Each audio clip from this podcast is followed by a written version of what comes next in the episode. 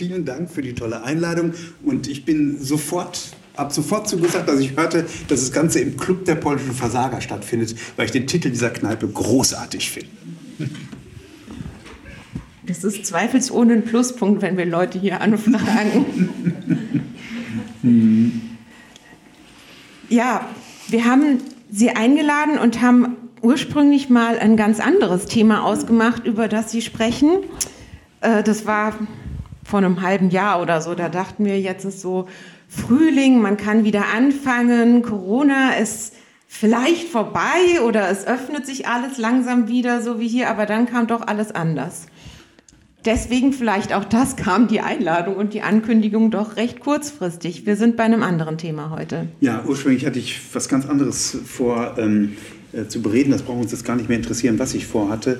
Äh, es war klar, dass wir, also vor drei Wochen etwa, das Thema für den heutigen Abend äh, besprachen. Ähm, der Schock über den äh, ausgebrochenen äh, Ukraine-Krieg, über die Invasion ähm, Russlands in der Ukraine.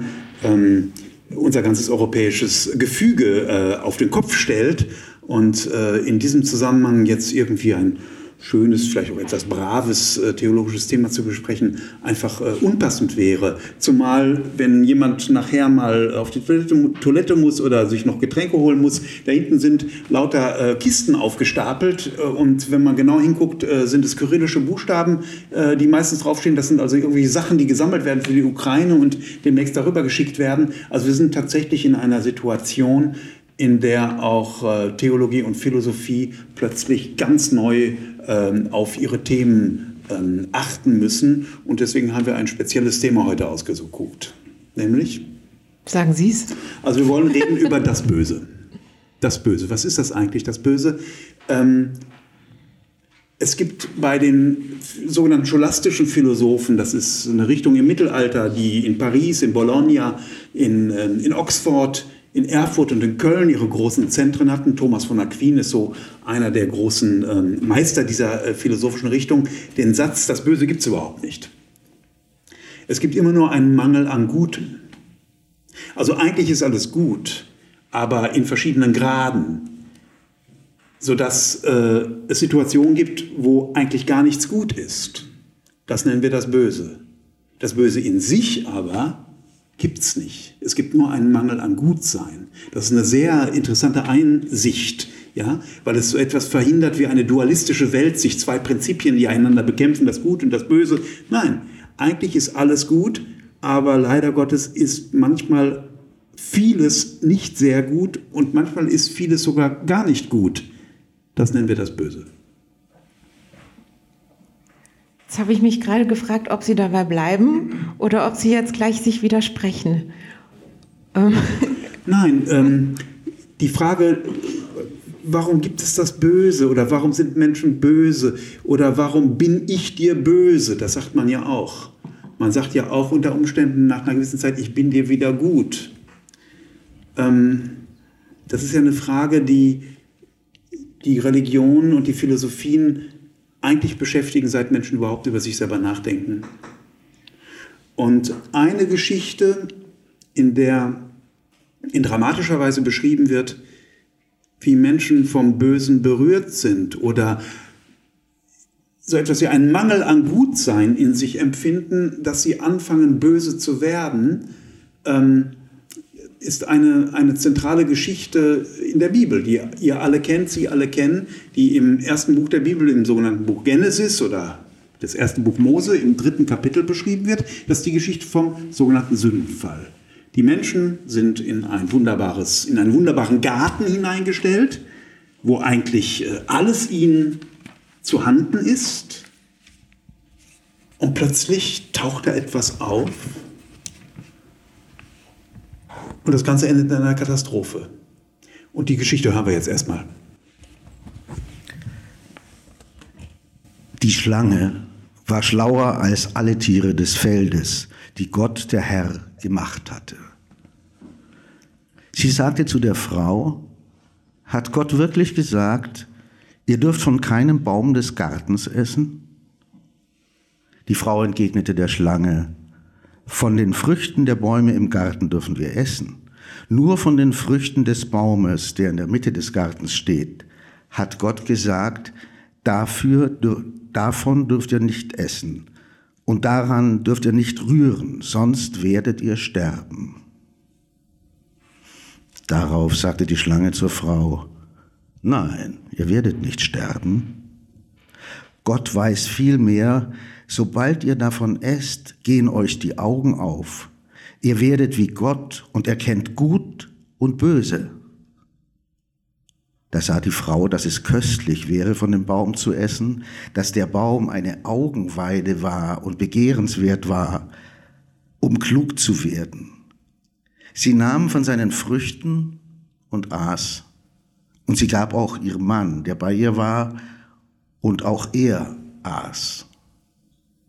Da gingen beiden die Augen auf, und sie erkannten, dass sie nackt waren. Sie hefteten Feigenblätter zusammen und machten sich einen Schurz. Die Geschichte vom Sündenfall ist eine der berühmtesten Geschichten aus der Bibel und hat die europäische Kulturgeschichte und Philosophiegeschichte wie vielleicht kaum eine andere beeinflusst. Darstellungen dieser Geschichte findet man bei allen großen Malern, beginnend bei den großen Renaissance-Malern und dann bei den Barockmalern oder auch in der Neuzeit, in der Moderne. Ich nenne einfach nur ein paar Namen. Albrecht, Albrecht Dürer, äh, Matthias Grünewald, Albrecht Altdorfer oder aber auch Max Ernst oder Marc Chagall oder selbst ein Joseph Beuys hat sich mit der Geschichte auseinandergesetzt. Man findet die Geschichte an allen gotischen Kathedralen, in großen figuralen Darstellungen. Man findet sie theatral auf die Bühne gebracht. Man findet sie in tausend Gedichten wieder neu beschrieben. Bei Baudelaire, bei Verlaine, aber auch bei Goethe. Die Geschichte ist literarisch den sogenannten Ursprungserzählungen zuzuschreiben. Was ist eine Ursprungserzählung? Eine Ursprungserzählung beginnt immer mit dem Satz, es war einmal. Und wenn man beginnt mit es war einmal, will man eigentlich nicht sagen, im Jahre 1924, am 25. Februar um 12 Uhr war das und das, sondern wenn man sagt, es war einmal, will man etwas ganz Grundsätzliches sagen. Etwas, was es historisch vielleicht gar nicht gegeben hat und was trotzdem immer da ist. Oder wie es ein berühmter Philosoph mit Namen Salustios äh, gesagt hat, ein sogenannter Neuplatoniker, der Mythos erzählt, was niemals war, aber immer ist. Ich muss gerade an dieses Buch denken von Regina Scheer. Das fängt an mit, es war einmal, aber so war es nicht. Genau. So. Das ist der Mythos. Und plötzlich merken wir, ein Mythos ist nicht einfach irgendwie eine ausgedachte Geschichte, irgendeine Fantasterei oder nein, ein Mythos erzählt etwas Grundlegendes vom Menschen. Grundlegend heißt, der Mythos erzählt das, was jeden von uns betrifft. Die beiden Menschen, von denen wir gerade gehört haben, haben einen Namen. Im zweiten Kapitel des Buches Genesis, also ein Kapitel davor, werden diese Namen genannt, Adam und Eva. Die kennt ihr, diese Namen. Adam ist der von der Erde genommene. Adama auf Hebräisch heißt die Erde. Und Eva, da steckt das hebräische Wort Haya drin, ist einfach das Leben. Eva ist die Lebensspendende. Jeder Mensch ist Adam, jeder Mensch ist Eva, völlig unabhängig, wie unsere Namen sonst sind. Übrigens, wie jeder Mensch auch Jakob ist oder Esau oder Kain oder Abel, so wie jeder Mensch Ödipus ist oder Romulus und Remus oder Eteokles und Polyneikes oder Achill und Patroklos, wie auch immer die Namen heißen, das sind Mythen, die erzählen, was zwar niemals war, und trotzdem jeden Menschen betrifft, weil sie etwas Grundsätzliches vom Menschen aussagen wollen. Deswegen wäre es, wäre es völlig unsinnig zu fragen, wann hat denn diese Geschichte eigentlich stattgefunden? Und da würde man sagen, naja, sie hat stattgefunden vor 5782 Jahren, wahrscheinlich 12 Uhr mittags. Und dieser Garten Eden, von dem da die Rede ist, der liegt auf dem 87. Breitengrad, dem 12. Längengrad. Man kann ihn sehr relativ präzise benennen. Wer so an die Geschichte rangehen wollte, hätte sie vollkommen missverstanden. Ich hätte da vielleicht auch noch eine Frage zu den beiden. Ähm, war das jetzt böse? So was Sie da machen im. So äh, weit sind wir noch nicht. Wir müssen nämlich die Geschichte, die Geschichte ist unglaublich subtil aufgebaut. Jeder einzelne Vers ist voll von psychologischer Raffinesse. Wir wissen nicht, wer der Autor ist, der diesen, diesen Geschichte geschrieben hat. Die Bibelwissenschaftler nennen diesen Autoren den Jahwisten. Das liegt daran, dass es im äh, sogenannten Pentateuch, die fünf Bücher Mose, das heißt die ersten fünf Bücher, die von den, von den Juden die Torah genannt werden, die Bücher der Weisung, dass es da verschiedene literarische Schichten gibt und einer dieser literarischen Schichten, die sehr alt ist, ist von jemandem geschrieben, der immer den Gottesnamen Yahweh benutzt. Es gibt andere Autoren in diesen fünf Büchern, die benutzen immer den Gottesnamen Elohim. Ja? So spricht man vom Elohisten und vom Jahwisten. Wir wissen buchstäblich nicht, wer diese Leute sind. Wir wissen nur, die Autoren, die diese Geschichte geschrieben hat, in diesem Fall diese Geschichte, benutzen einen bestimmten Gottesnamen, deswegen werden sie allgemein, wird er allgemein als der Jahwist beschrieben. Und das war ein ungeheuer subtiler Psychologe. Wie genau, das werden wir gleich sehen. Und da werden wir auch sehen, was das Böse an der Geschichte ist. Denn wir merken plötzlich, das Böse, wie es hier in dieser Geschichte beschrieben wird, gibt es gar nicht. Wohl aber gibt es so etwas wie einen Mangel an Vertrauen, einen Mangel in Vertrauen in die Güte der Welt und daraus entsteht etwas Böses, daraus entsteht etwas ganz Furchtbares sogar. Vielleicht schauen wir uns die Geschichte mal genauer an. Es fängt an mit dem Wort, die Schlange aber war listiger als alles, was Gott der Herr auf Erden geschaffen hatte. Das ist der erste Vers in der Geschichte. Wenn man die Paradiesesgeschichte im zweiten Kapitel davor sich anschaut, da wird gesagt, alles war gut, was Gott geschaffen hat. Alles. Wäre jetzt meine nächste Frage. War doch alles gut? War alles gut, genau. Ja, und die Schlange? Nun, die Schlange ist zunächst, man muss vielleicht ganz kurz sagen, Mythen arbeiten mit Symbolen. Die Schlange ist an dieser Stelle natürlich nicht einfach ein präzises Tier. Wenn man das Biologiebuch aufschlägt, dann kann man sagen, ah ja, ein Reptil der Gattung, was weiß ich, Serpentis acrobadaba. Das ist natürlich nicht gemeint. Sondern die Schlange steht für etwas, was man, jetzt muss ich ein Fremdwort benutzen, die Ambivalenz des Lebens nennt. Was meint das? Alles Leben hat etwas Zwiespältiges. Wir changieren zwischen Leben und Tod, zwischen Vertrauen und Angst, zwischen Güte und Bosheit, zwischen Klugheit und Dummheit. Die Schlange steht für die Ambivalenz des Lebens. Die Schlange ist deswegen in der sogenannten Naturmythologie ein hochgradig symbolisch besetztes Wesen. Die Schlange sondert Gift ab, aber in harmlosen kleinen Dosen kann man aus diesem Gift Arznei machen. Ihr kennt das noch an den Wappenschilden der Apotheker und äh, Ärzte, die sogenannte Esculap-Schlange, die sich um einen Stab windet. Die Schlange ist das Zeichen der Ärzte, denn sie ist pharmakologisch hochgradig wertvoll. Aber wehe, das Gift wird zu hoch dosiert, dann wird es tödlich. Die Schlange durchläuft die Häutung, jedes Jahr häutet sich die Schlange. Das heißt, man hat den Eindruck, sie stirbt, denn man sieht doch die Haut da, die sieht aus wie die Schlange und ist tot. Zugleich aber lebt sie weiter. Die Schlange ist auf merkwürdige Weise zugleich sichtbar und unsichtbar, weil sie blitzschnell aus ihrem Erdloch schießt, aber dann auch wieder weg ist. Die Schlange, na, es gibt, fallen mir noch zwei, drei weitere Dinge ein, die mir jetzt, jetzt gerade nicht präsent sind. Die Schlange steht jedenfalls für das, was man die Ambivalenz des Lebens nennt. Die Fragwürdigkeit, das Schillernde, das Angsteinflößende auch.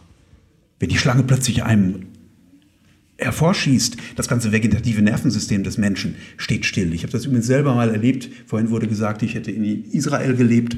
Ich bin mit den Studenten damals immer in die Wüste gegangen und wir sind tatsächlich einmal einer, tatsächlich einer, einer Sandviper begegnet, die sitzend zwischen Felsen, wir saßen sitzend zwischen Felsen, plötzlich kommt da bei einer Studentin hier oben eine Sandviper lang. Ein einziger gellender Schrei Die ganze Reaktion des Menschen ist reines Entsetzen. Übrigens, wenn die Schlange dazu gebissen hätte, wäre es tatsächlich tödlich gewesen, denn ein Sandfieber ist, hoch, Sandfieber ist hochgradig gefährlich.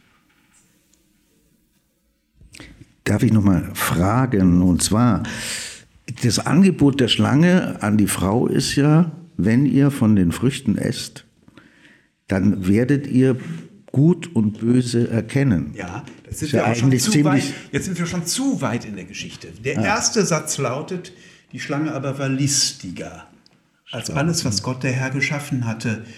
Und dann stellt sie eine Frage, hat Gott wirklich gesagt, ihr dürft von keinem Baum des Gartens essen? Wer ein wenig die biblischen Geschichten kennt, weiß, dass Gott eigentlich ziemlich genau das Gegenteil gesagt hatte. Er hat gesagt, von allen Bäumen dürft ihr essen. Nur vom Baum, der in der Mitte des Gartens steht, des Baumes des Lebens, der Erkenntnis von Gut und Böse, davon dürft ihr nicht essen, denn an dem Tag, da ihr davon esst, müsst ihr sterben. Wofür steht der Baum des Lebens? Vor allem aber, wofür steht der Baum der Erkenntnis von Gut und Böse? Nun, der Baum der Erkenntnis von Gut und Böse, auch das ist wieder ein mythologisches Symbol, ja? Der Baum der Erkenntnis von Gut und Böse besteht eigentlich darin, dass um den Unterschied von Gut und Böse zu wissen, man sich aus dem Schutzkreis des Guten herausbegeben haben muss. Anders formuliert, um, um den Unterschied von Gut und Böse zu wissen, muss man das Böse kennengelernt haben. Anscheinend ist dies ein Wissen, was dem Menschen nicht gut tut. Es gibt so etwas wie ein nutzloses Wissen, und zwar deswegen, weil es tödlich ist.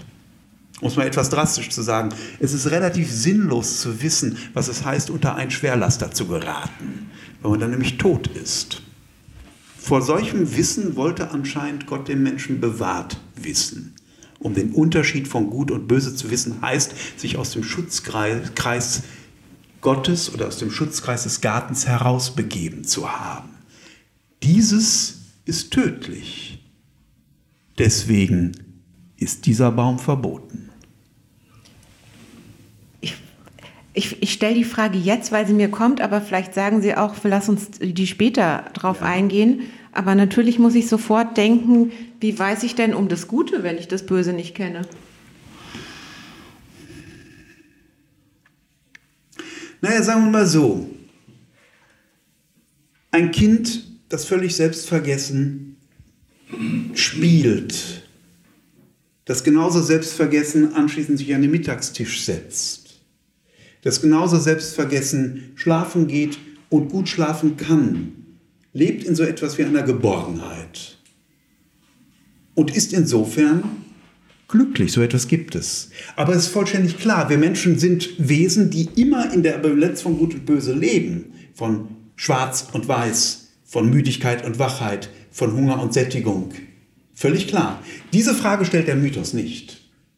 Der Mythos erzählt eigentlich nur, was eigentlich passiert, wenn Menschen in die Gefahr geraten, in ein Wissen hineinzugeraten, das ihnen nicht gut tut. Und plötzlich ist mit der Frage der Schlange etwas wachgerufen in der Frau oder in den Menschen, was ihnen nicht gut tut. Denn die Perfidie der Frage der Schlange bestand ja darin zu sagen, hat Gott wirklich gesagt, von keinem Baum dürft ihr essen?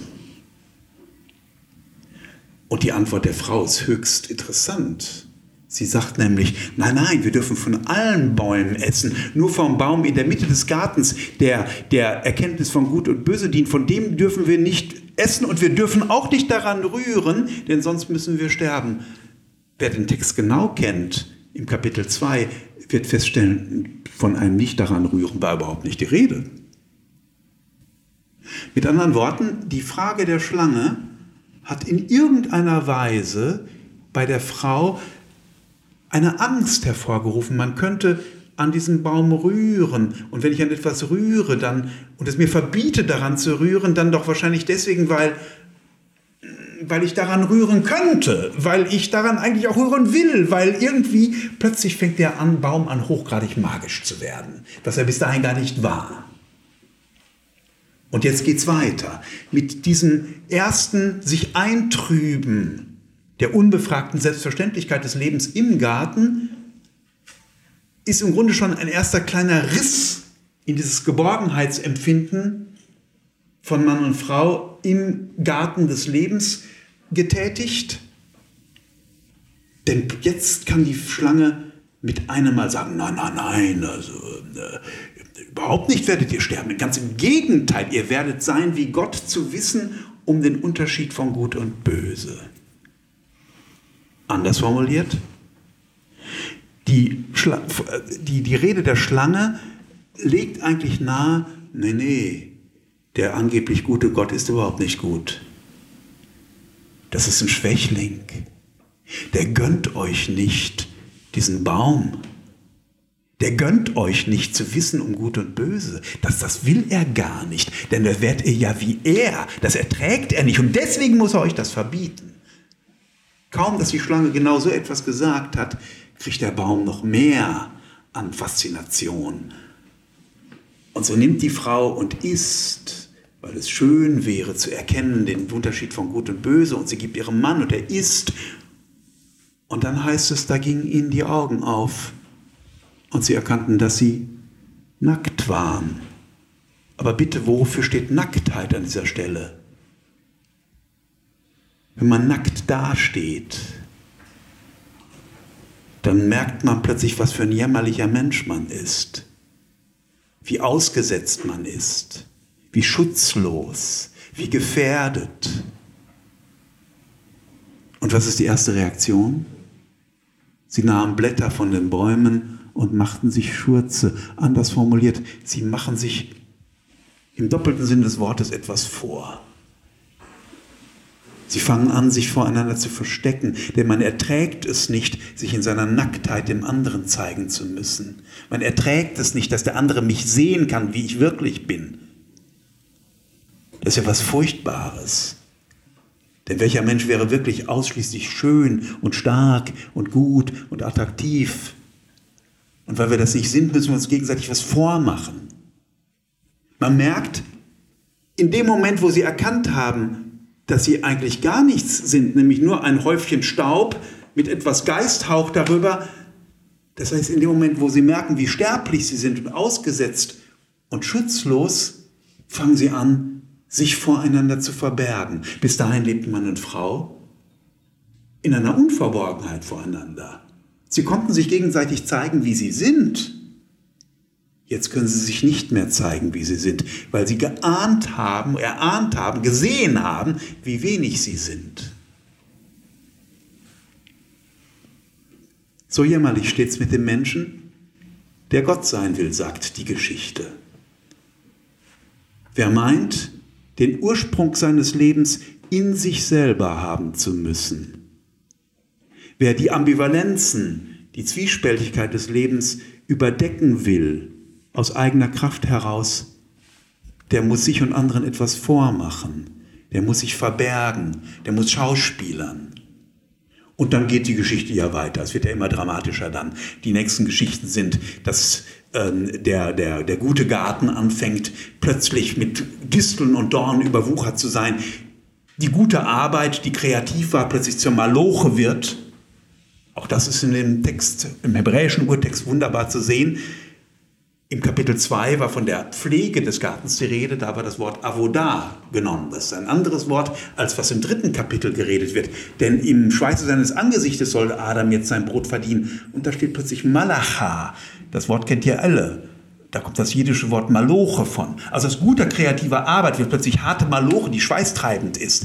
Das heißt, die ganze Welt trübt und dunkelt sich mehr und mehr ein und dann im vierten Kapitel, und jetzt sind wir wirklich unmittelbar in der Gegenwart, ist dann plötzlich die Rede von Kain und Abel.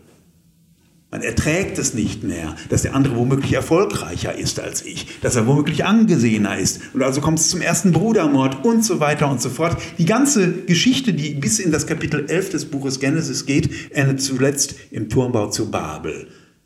Eine einzige Dynamik des Bösen, die immer mehr die Menschen in ihr eigenes Wollen hinein verstrickt, wo sie doch eigentlich nichts anderes wollten als gut sein.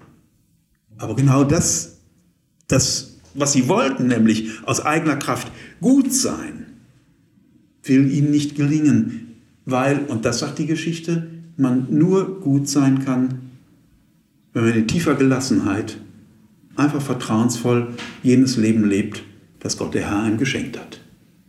Wehe, man will sich dieses Leben selber nehmen, dann geht es grandios schief. Das eigentlich ist der Sinn dieser Geschichte. Ich habe mich beim Zuhören gerade gefragt oder auch bei Ihrer Einlassung ganz am Anfang, ähm, wenn sozusagen das, das Böse nur ein Mangel an Vertrauen ist oder ein schiefgegangenes Gutsein oder ein zu wenig an Gutsein, warum beten die Christen dann, erlöse uns von dem Bösen? Weil man ziemlich genau weiß, dass das Böse nach einem greift. Und was ist das Böse? Das Böse ist tatsächlich die Angst, nicht genügen zu können. Und daraus gebiert alles, alles, alles, alles Böse auf dieser Welt.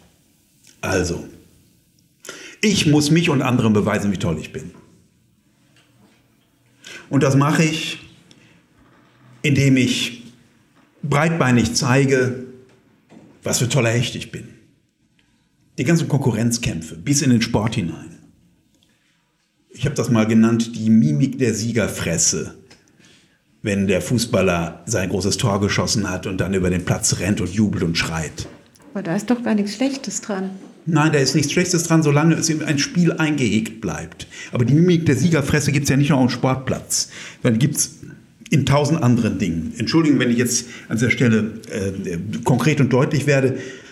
Es gab eine Zeit, wo ich erst ab Mittag die Zeitung lesen konnte. Warum? Weil ich es nicht ertrug, dass schon am frühen Morgen mir das Gesicht von Donald Trump entgegengrinste. Das ist im Grunde die Mimik der Siegerfresse, die immer zu zeigen muss, wie großartig sie ist. Und Leute, die immer zu zeigen müssen, wie großartig sind, sind im Grunde ganz, ganz kleine Menschen, weil sie, ja, weil sie Angst haben. Ich glaube, dass die meisten Kriege schlichtweg aus Angst entstehen, Angst, nicht gut genug sein zu können. Und letzten Endes ist diese Angst geboren aus dem Wissen, dass unsere Lebenszeit begrenzt ist. Das eigentlich ist die Erkenntnis, für die ja auch die Schlange steht. Die Schlange ist, jetzt muss ich noch einmal etwas ausholen, in der sogenannten Naturmythologie das Symbol für das, was man in der Philosophie Kontingenz nennt. Kontingenz heißt, es müsste mich eigentlich nicht geben. Das ist ein Wissen, das plötzlich mit irgendwann im Leben eines jeden Menschen blitzartig in seinen Gedankenkreis eintritt. Ich weiß selber, wenn mich diese, dieser Schock zum ersten Mal ergriffen hat, da war ich vielleicht zwölf Jahre alt, wie ich begriff, dass wenn meine Eltern drei, vier Tage später miteinander geschlafen hätten, es mich nicht gäbe. Es müsste mich nicht geben. Es müsste mich nicht geben. Und es wird irgendwann der Zeitpunkt sein, wo es mich nicht mehr gibt. Das ist ein Erschrecken. Das ist das, was man das Wissen, das, das blitzartige Erkennen der eigenen Kontingenz nennt. Für dieses blitzartige Erkennen, nämlich ich bin nicht Gott, sondern Mensch und insofern zufällig und sterblich. Für dieses Wissen, dieses jäh aufblitzende Wissen steht die Schlange in dem Mythos, den die Bibel uns erzählt. Das, aus diesem Wissen gebiert alles Böse heraus. Vor diesem Bösen bewahrt zu sein, bittet das Vaterunser. Mir kam gerade noch ein Bild in den Kopf, eben gerade als Sie gesagt haben, ähm, dass sozusagen dieses Nacktsein, seine eigene Erbärmlichkeit und auch die des anderen erkennen, ähm, dass die sozusagen in dem Moment sichtbar wird, wo, wo sie beiden merken, dass sie nackt sind, wo man seine, auch seine eigene. Äh, und dann habe ich gedacht, äh, ich, ich, ringe so ein bisschen um Worte, weil der Gedanke, die Gedanken erst beim noch nicht so ganz fertig sind. Ähm, ein Gegenteil davon ist ja Liebe. Und zwar in dem Fall nicht jetzt im kitschigen Sinne, sondern in dem Sinne, dass ähm, Liebe ja manchmal an der Stelle entsteht, wo man für etwas geliebt wird, von dem man nicht wusste, dass man es hat. Mhm. Ähm, also genau, das wäre sozusagen etwas, was wohin das Blatt nicht reicht oder wo man das Blatt nicht hingetan hat, als sozusagen ein Gegenbild von etwas, was man nicht zur Schau gestellt hat. Aber ich wollte gar nicht zu schnell über das Böse hinweg äh, gehen und die Soße des, der Liebe drüber schütten oder so. Das war, ähm Vielleicht kommen wir das tatsächlich in einem zweiten Gang hin, denn ähm, es ist ja kein Zufall, dass die Rede von der Liebe tatsächlich das große Gegenmittel gegen die Angst, die das Böse gebiert, darstellt. Also wir werden an späterer Stelle sehen, dass im Neuen Testament in hochraffinierter Weise wichtige Texte, so etwas wie Gegentexte zum, zur Sündenfallgeschichte Genesis 3 darstellen. Ja? Um nur eine Geschichte zu erzählen, die kennt ihr vielleicht im Lukas-Evangelium im 24. Kapitel, die Geschichte von den Emmaus-Jüngern. Also zwei Jünger, die unterwegs sind von Jerusalem nach Emmaus. Jesus ist hingerichtet worden. Sie sind unterwegs und sind völlig verstört, reden miteinander. Und da kommt ein Fremder und sagt, was, wo, redet ihr da eigentlich die ganze Zeit? Ja, bist du denn der Einzige in Jerusalem, der nicht weiß, was dort passiert ist? Ja, was denn? Ja, das mit Jesus von Nazareth. Und dann fangen sie an, die ganze Geschichte zu erzählen, was für ein toller Mensch das war und was sie von ihm erwartet hatten und dass das alles den Bach runtergegangen ist und dass sie völlig verstört sind. Und noch dazu sind irgendwelche Frauen hergekommen und haben erzählt, dieser Jesus würde leben. Und jetzt ist, jetzt wissen sie gar nicht mehr, worum es geht. Und dieser Fremde hört lange zu und fängt dann an, seinerseits zu reden. Sie geraten in ein Gespräch über diesen Jesus, nicht wissend, dass der Fremde Jesus ist. Und dann geraten sie an das Dorf schließlich, zu dem sie unterwegs sind, Emmaus, etwa 12, 13 Kilometer von Jerusalem entfernt. Der Fremde will weitergehen und sie sagen, bleib doch bei uns. Denn es will Abend werden und der Tag hat sich geneigt und dann geht er mit ihnen in das Haus hinein und der Fremde, der gerade von ihm eingeladen worden war, übernimmt plötzlich in einer merkwürdigen Selbstinitiative die Rolle des Gastgebers, denn als sie bei Tisch sitzen, nimmt er das Brot, brach es, gab es ihnen. Und wie geht's weiter, die Geschichte? Da gingen ihnen die Augen auf und sie erkannten ihn. Dann sahen sie ihn nicht mehr. Weg war er. Zunächst müssen wir, ne, weg war er natürlich. Zunächst müssen wir trotzdem sehen, dass der Lukas-Evangelist eine Geschichte, die tausend Jahre vorher geschrieben worden war, exakt dialektisch gegen die Sündenfallgeschichte liest. Was hatten wir gerade gehört? Da nahmen sie, aßen, da gingen ihnen die Augen auf und sie erkannten, dass sie nackt waren. Bei Lukas steht, da nahmen sie, aßen, da gingen ihnen die Augen auf und sie erkannten ihn, ihn den Auferstandenen. Und sie sprachen zueinander, brannte uns nicht das Herz unterwegs, als er mit uns den Sinn der Schrift erschloss und so weiter und so fort. Die beiden Geschichten sind aufeinander hingezogen. Und plötzlich merkt man, wie über die Texte hinweg, über die Bücher der Bibel hinweg, Spannungsbögen und Sinnbeziehungen gespannt sind, die, wo das eine das andere erklärt. Ich greife weit voraus, denn man müsste jetzt tatsächlich schauen, inwieweit die Jesusgestalt im Neuen Testament die Schlüsselfigur oder die Gründungsfigur ist, um das, was die Bibel im Beginn erzählt, nämlich von der Katastrophe des Sündenfalls, tatsächlich durch das Christusgeschehen geheilt wird. Von daher ist das mhm. Christusgeschehen ja auch so etwas wie eine, eine mythohistorische Erzählung. Ja? Ich wollte da an dieser Stelle fragen, wir haben ja die zwei Situationen. Ähm, Adam und Eva erkennen was und es geht nach hinten los. Bumm. Die zwei Jünger erkennen was und da klappt es auf einmal. Wieso? Dafür gibt es keine Begründung. Warum klappt manchmal etwas im Leben und warum nicht? Mhm. Also warum passiert es, dass in meinen besten Bemühungen, wie die Frau im Paradies, nein, nein, äh, wir dürfen nicht nur davon essen, wir dürfen nicht nur davon nicht essen, sondern wir dürfen auch nicht daran rühren. Die Frau will ja nichts anderes als das Gebot Gottes möglichst präzise zu halten. Genau darin liegt schon der Fehler.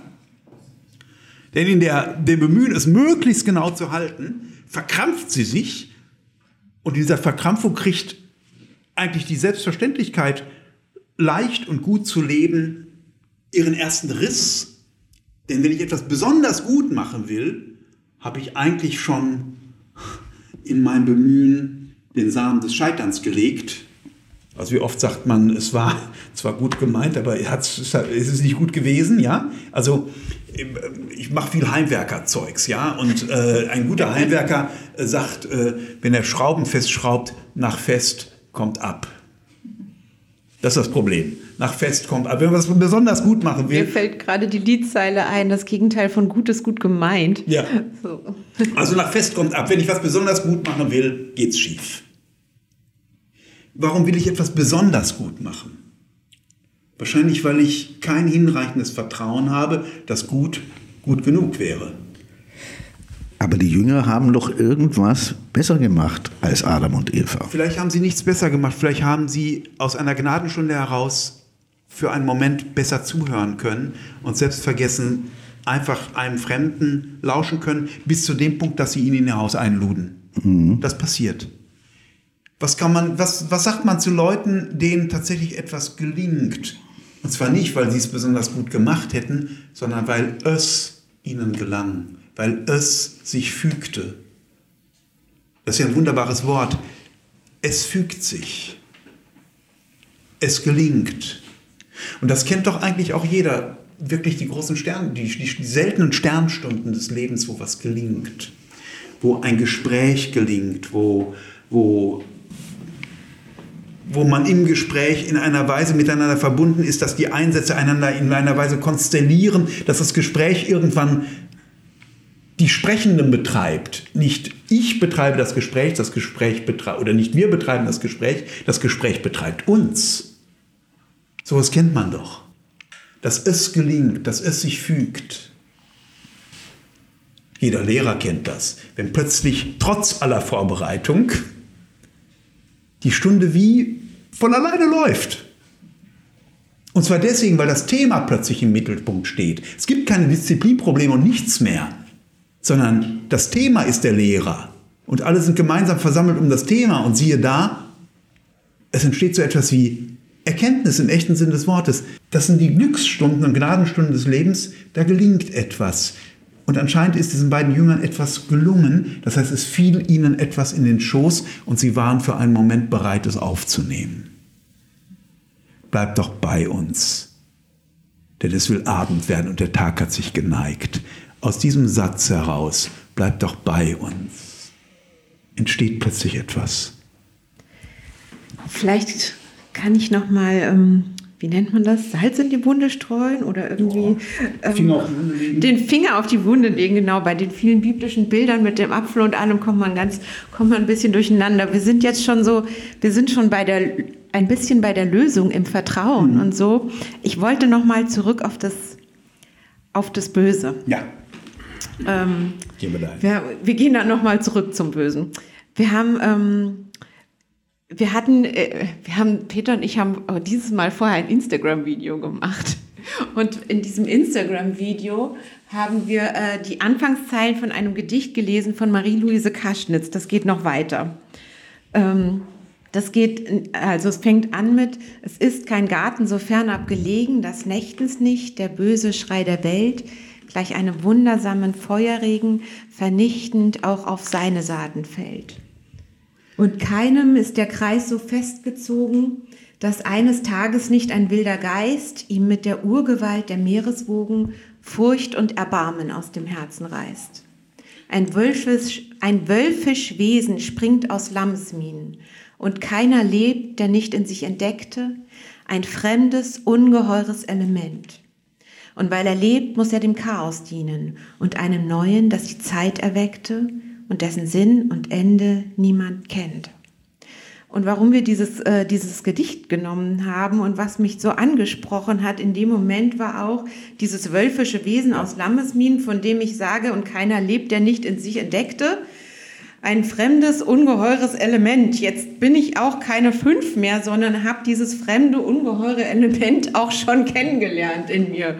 Ähm, ich, ich, will da noch mal hin zurück, also ja, zum, zum Bösen da in der Welt, auch was es gibt, aber auch dem in mir und ich vermute in, in anderen auch. Also wir haben am Anfang ja, oder ich habe am Anfang gesagt, ähm, in der scholastischen Philosophie gibt es diese großartige Vision, dass es das Böse in sich, in sich als eigene Kraft eigentlich gar nicht gibt. Es gibt immer nur einen Mangel an Gutsein, einen Mangel an Vertrauen, einen Mangel an Wohlwollen. Also meinetwegen jemand, der geizig ist, ist vermutlich jemand, der einfach nur Angst hat, dass das, was er hat, nicht genug sein könnte. Deswegen muss er es behalten das Phänomen des Altersgeizes, zum Beispiel alte Menschen, das gibt es, die werden ganz geizig. Nicht, weil sie böse sind, sondern weil sie Angst haben, dass die wenigen Tage und Jahre, die ihnen noch gegeben sind, dass sie das verlieren könnten. Das wenige, was sie haben, müssen jetzt zusammenhalten, denn wer weiß, ob man es demnächst nicht dringend braucht und dann hat man es weggeschenkt, das wäre ja ganz furchtbar. Das heißt, die hässliche Eigenschaft des Geizes ist eigentlich die Angst, zu kurz zu kommen. Daraus gebiert in der Tat elementarerweise etwas Böses oder kann etwas Böses geraten. Und jetzt könnte man vielleicht noch weitergehen. Dieses Gedicht ist ja wirklich großartig und wir konzentrieren uns mal auf die dritte Strophe. Das ist das wölfische Wesen, was jeder in sich entdeckt. Genau. Also ich lese mal einzeln vor. Ein wölfisch Wesen springt aus Lammesminen. Also da ist ein Mensch, der eigentlich lammfromm ist, harmlos. Plötzlich entgleiten dem die Züge und in dem freundlichen, harmlosen, friedvollen Gesicht des Lammes springt eine Wolfesfratze heraus. Und was die Marie-Louise Kaschnitz, dieses Gedicht ja während des Zweiten Weltkrieges beschrieben hat, damit vielleicht sagen will, ist, jeder ist des Bösen fähig. Und keiner kann wirklich für sich die Hand ins Feuer legen, ob er morgen nicht was Furchtbares tut. Also nehmen wir die Soldaten, die jungen Soldaten, russischen Soldaten, die jetzt in die Ukraine geschickt werden. Wie viele darunter sind einfache Wehrpflichtige, 18 Jahre alt? Plötzlich in einen Krieg geschickt werden, wohin sie gar nicht wollen. Und, und plötzlich macht man Sachen, die will man eigentlich nicht, aber man kann sie machen. Und siehe da, es macht am Ende vielleicht sogar Spaß, weil es einfach ein cooles Gefühl ist, mal so richtig die Knarre drauf gehalten zu haben. Und man ist am Ende nur entsetzt über sich oder vielleicht auch nicht. An dieser Stelle wäre vielleicht an jemanden zu erinnern, der kein Theologe und kein Philosoph ist und trotzdem für Theologie und Philosophie elementar ist, Sigmund Freud. Psychoanalyse haben Sie, habt ihr vielleicht mal gehört. Der Sigmund Freud geht davon aus, dass der Mensch ein elementares Triebwesen ist. Das heißt, meine Antriebe, meine Impulse, meine Strebungen, meine Emotionen, meine Gefühle. Und da gehört alles Mögliche zu, nicht nur Begehren und Liebe, aber auch Eifer, sondern auch Eifersucht und Zorn und Gier und alles Mögliche treibt mich an, Dinge zu tun in bestimmten Situationen, die ich in ruhigeren Zeiten eigentlich nicht täte.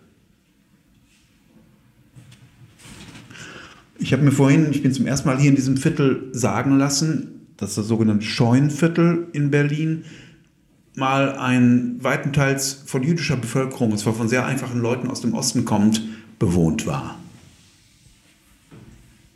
Die sind alle in den späten 30er, frühen 40er Jahren vertrieben worden und ganz viele von denen wurden ermordet.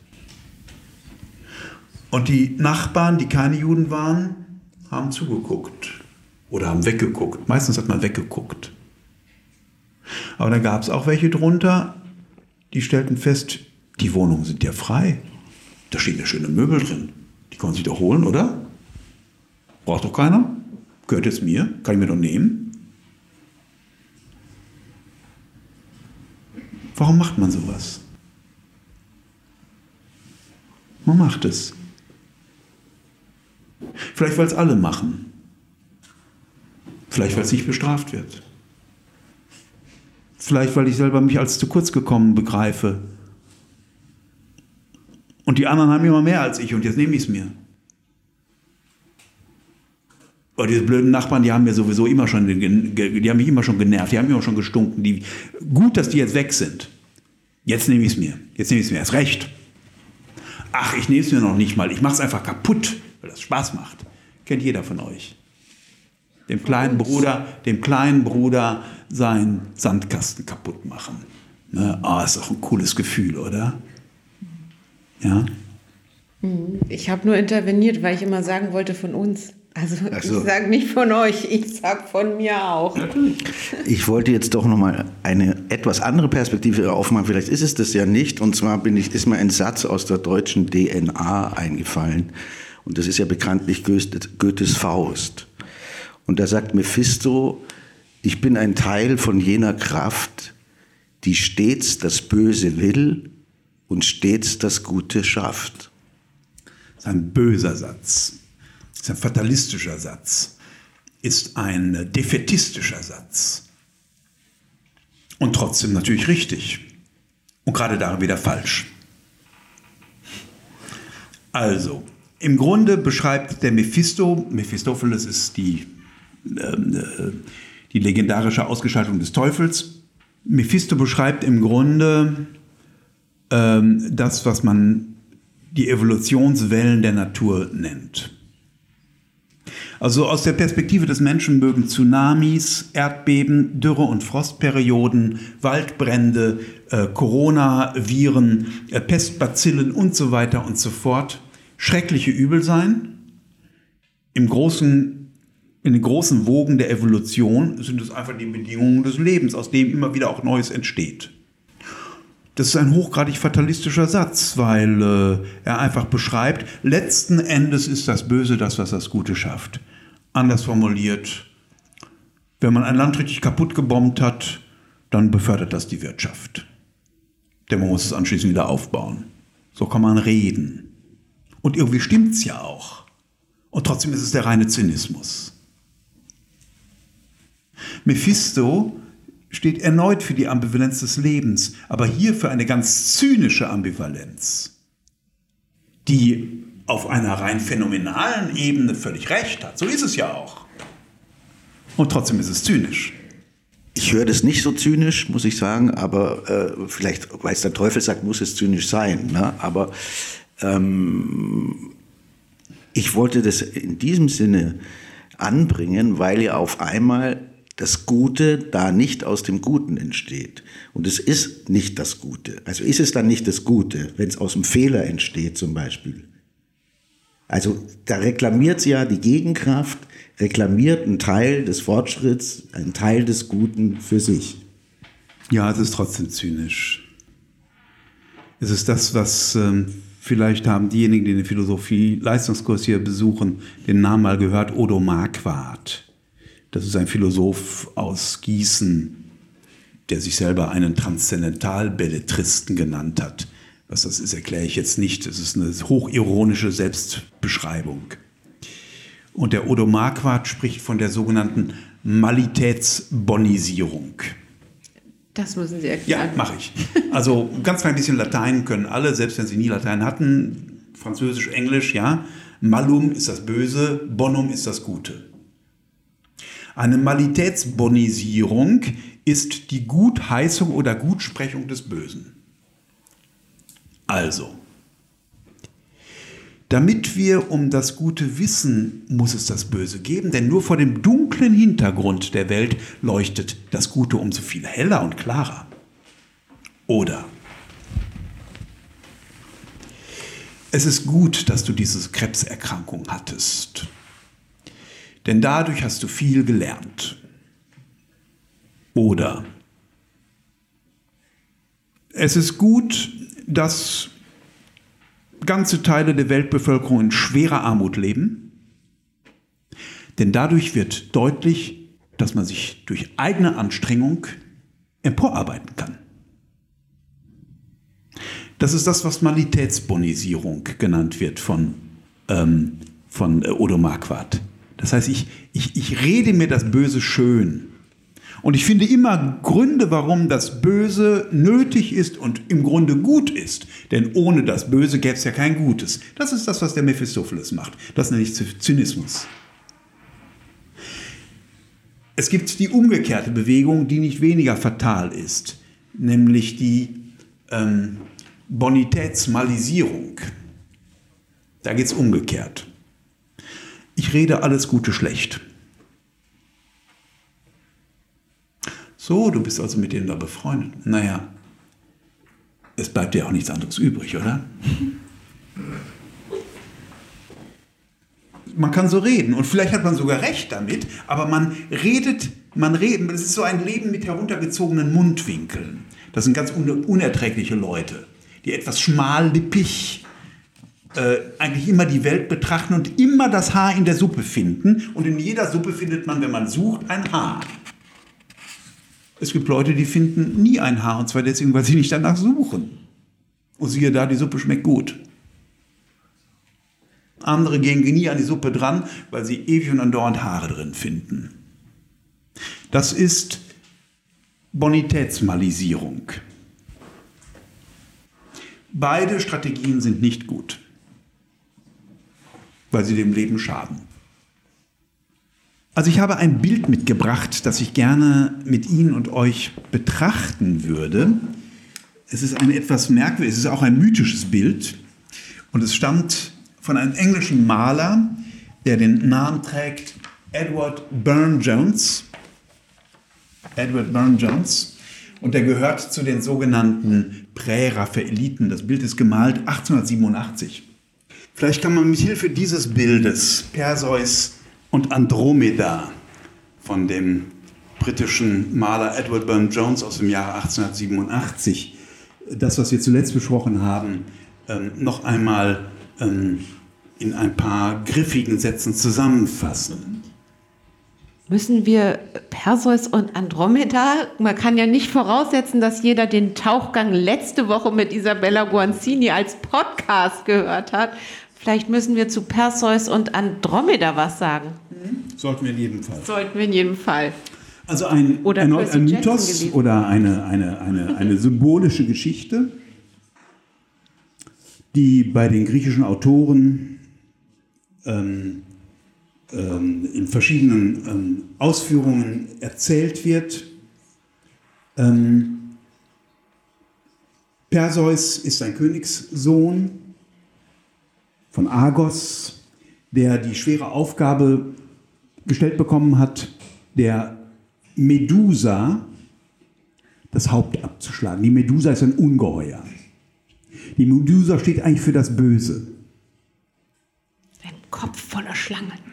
Ein Kopf voller Schlangen. Wer das Böse anschaut, wer die Medusa anschaut, erstarrt zu Stein. Die Geschichte erzählt eigentlich, dass das Böse oder das, was uns erschreckt, was uns erstarren lässt, gerade weil man es nicht anschauen kann, angeschaut werden muss. Also fast möchte man von einem therapeutischen Vorgang sprechen.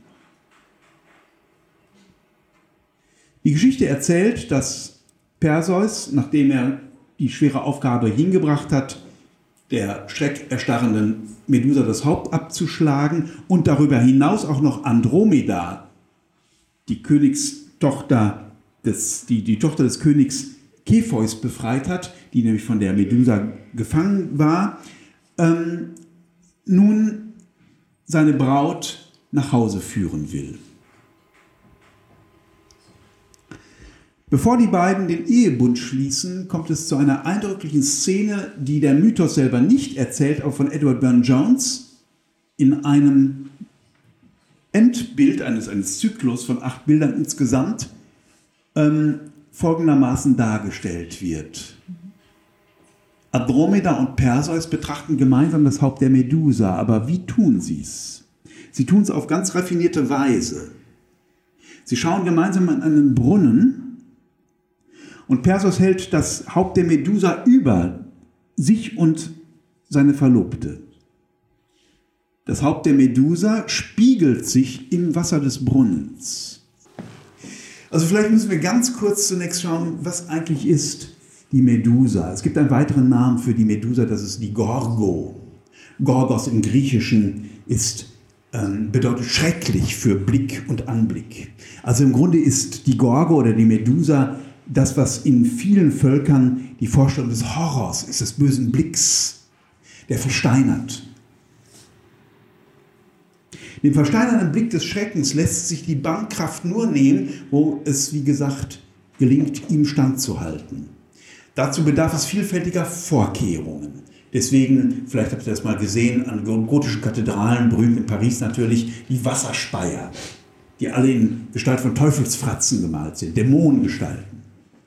Indem man das Böse aus dem Dunklen ans Licht hebt, verliert es seinen Schrecken. Man kann es anschauen. Dem Edward Burne Jones gelingt eine außerordentlich dichte Visualisierung des Schreckens, des Horrors. Denn wenn man genau hinschaut, stellt man fest, nicht nur verliert im Spiegel des Brunnens die Medusa alles Schreckstarrende, sondern zugleich verwandelt sich die Welt, in der Perseus und Andromeda leben. Das Ganze, wenn ihr genau hinschaut, spielt in einem Garten, der seinerseits Assoziation an den paradiesischen Garten Eden weckt. Stimmt, das sind Äpfel da, ganz viele. Ganz viele Früchte. Es ist übrigens im, im, im Genesis 2 ist nie von einem, oder Genesis 3 ist nie von einem Apfel die Rede, sondern immer nur von der Frucht des Baumes. Hm. Ja, ganz wichtig. Aber das brauchen wir jetzt nicht weiter zu interessieren. Ja? Da können wir viel zu sagen, warum es ein Apfel ist und nicht die Frucht, aber egal. Wenn man genau hinschaut, ähm, die äh, Medusa verliert all ihre Fratzenhaftigkeit. Sie hat die Augen geschlossen. Ja? An die Stelle von Kampf und Todesangst ist so etwas wie Besinnung getreten. Die Liebenden schließen, indem sie gemeinsam ihre Vergangenheit betrachten, den Bund, während das befriedete Medusenhaupt, das Perseus mit der linken Hand über sich und Andromeda hält, sich im Brunnenwasser spiegelt und dadurch anschaubar wird. Es hat jetzt seine Augen geschlossen, der böse Blick ist erloschen. Es ruft nicht mehr, er ruft nicht mehr Entsetzen hervor, sondern Besinnung und Selbsterkenntnis. Und jetzt müsste man das Bild weiter betrachten.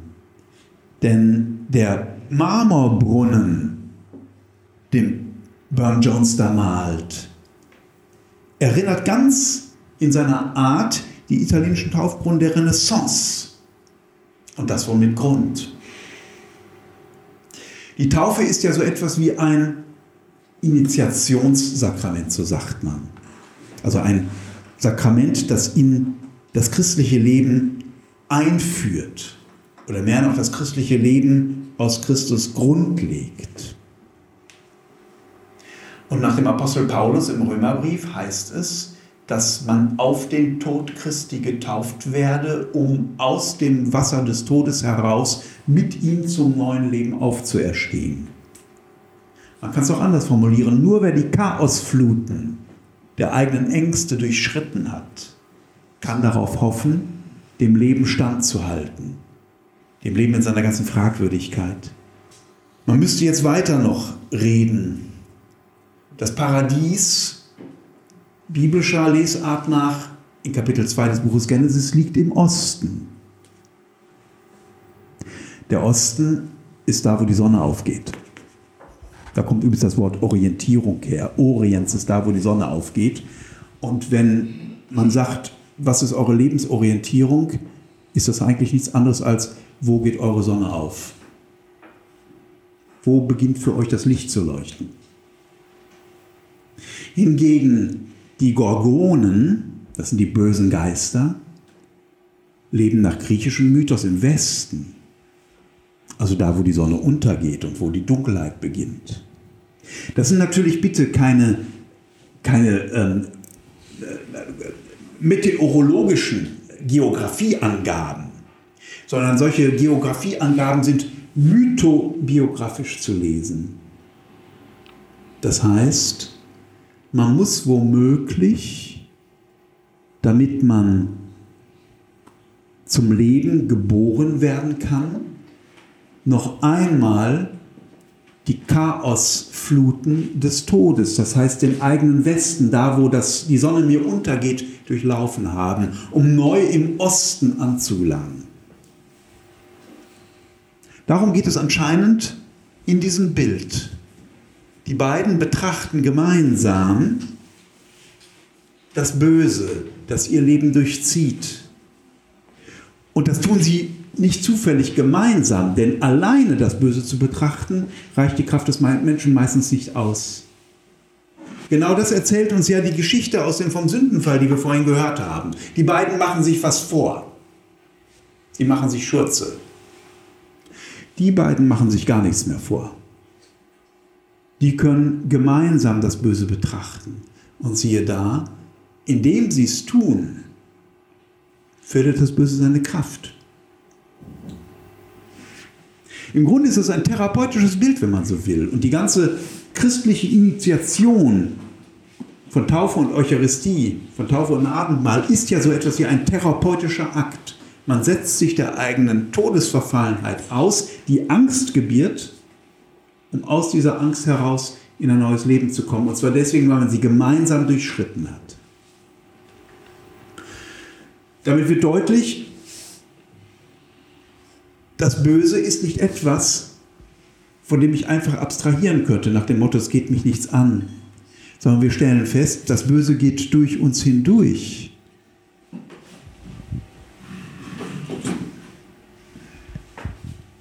Andromeda, Perseus und die Medusa. Die drei spielen sich ineinander. Und Andromeda und Perseus merken, dass sie selber das Böse fähig sind. Aber indem sie sich das, dessen, gewiss, dessen gewiss machen, können sie dem Bösen auch nicht nur widerstehen, vielmehr das Böse verliert seine bannende Kraft. Wenn uns das gelänge, miteinander so zu leben, also in Freundschaften zum Beispiel so zu leben, dass man gemeinsam die eigene Fragwürdigkeit, die eigene Jämmerlichkeit, die eigene Ausgesetztheit, die Erbärmlichkeit,